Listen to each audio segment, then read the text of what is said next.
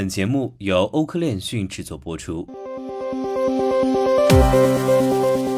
嗨，大家好，每天给大家带来最新链讯后，同大家解读最新的新闻热点，与未来同行。尽管越来越多的人承认简单的基于代币的治理模型存在严重的缺陷，但治理领域的实验数量仍旧很少。那么，为什么要对这个问题有一些假设呢？关键的观察是，如果分布式治理要可持续，需要进行更多的实验，提高效率的早期实验涉及投票、决策授权。这些实验很大程度上取得了成功。尽管如此，大多数项目仍然盲目地坚持简单的代币治理模型。围绕 NFT 的第二波实验似乎正在兴起。我认为这是正确的方向，并开辟了一系列新模式和激励措施。我希望这些新模式和激励措施能够激发下一代项目的灵感。那么，在今天的新闻热点中呢，我们就同大家聊一聊。不过在此之前，我们首先来关注一下几条新闻快讯。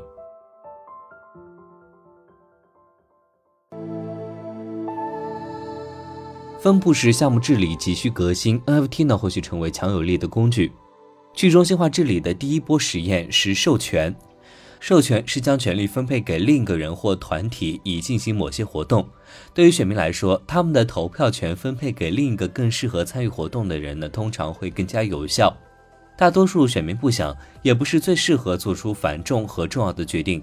他们没有时间，也没有很好的消息。分配行为可以是治理系统固有的，也可以由个人选民自行决定。我们在 Web3 中看到了两种委托形式。首先是固有的这种形式源于传统的公司结构，将日常决策的权利下放给管理层，然后将其进一步下放给不同的运营单位。二零二一年，YFI 代币持有者批准了一种类似于传统公司治理的运营结构，将核心运营的权利下放给小型专业运营单位。总的来说，授权在提高效率方面取得了成功。我们希望正在处于一种涉及 F 的第二个更激进的实验阶段。当 Optimism 在四月下旬宣布发放 OP 代币时，他还公布了新的两院治理系统的计划。Optimism 社区将有两个不同的机构代表，第一个是 Token House，由 OP 代币持有者组成，作为治理基金的一部分。代币持有者呢，能够对项目激励的分配、协议升级进等进行投票，类似于其他治理代币。第二个就是 Citizens House，由不可转让或灵魂绑定的 NFT 持有者组成，分配公民身份的过程将由 Optimism 基金会根据 Token House 的意见决定。公民将促进和管理追溯公共产品资金分配的过程。但对于 Optimism，我们应该有两种反应：首先是公民应该有更多的责任。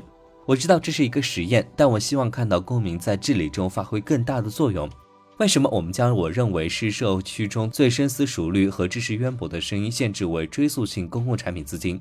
但我的直觉是，Optimism 需要 A 证明 OP 代币的存在是合理的，因此 B 不愿意从代币持有者的盘子中删除大部分治理决策。公民身份要求，我对公民身份的要求特别感兴趣。这里有很多设计空间。如果我负责，我会保守的开始将公民身份限制为最活跃、增值的社区成员。将来呢，你可以放宽要求，但往另一个方向发展是有问题的，并且与 Token House 重叠太多的风险，而且是可能是致命的。而我的预感是，越来越多的创始人和项目承认简单的基于代币的治理模型存在严重的缺陷，但是他们不能或不会考虑替代方案，因为他们的项目离治理 token 路径太远了。在很多情况下，治理参与是代币的唯一途径，删除该权利会使 token 完全一文不值。基于代币的治理还允许内部人员在声称去中心化同时保持控制权，这既有优点也有缺点。由于治理大雾，大部分治理实验创新将来自像 Optimism 这样的新项目。这些项目首次实施去中心化治理，并意识到不能重复上一代项目的错误。他们没有掉头的成本，只要您对社区设定期望，就一定会有试错，就会对试错有一定的容忍度。没有双关语，我基于 NFT 的治理结构持乐观态度。我希望它能激发出其他考虑治理设计的项目，也尝试不同的东西。如果你想要查看今天的新闻热点，可以在微博搜索欧科链讯，关注我们。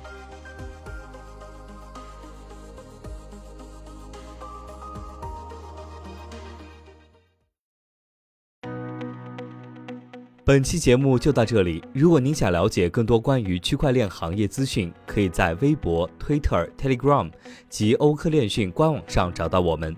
明晚六点半再见。